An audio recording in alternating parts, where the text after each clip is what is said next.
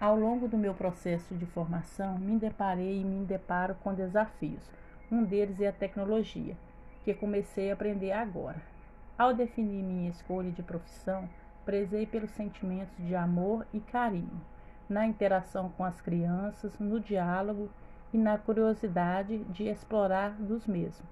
Eu, enquanto um professor investigador, um educador, quero sempre buscar meios que estimulem a curiosidade criar ambientes que estimulem e que elas possam ter um pensamento crítico e consciente.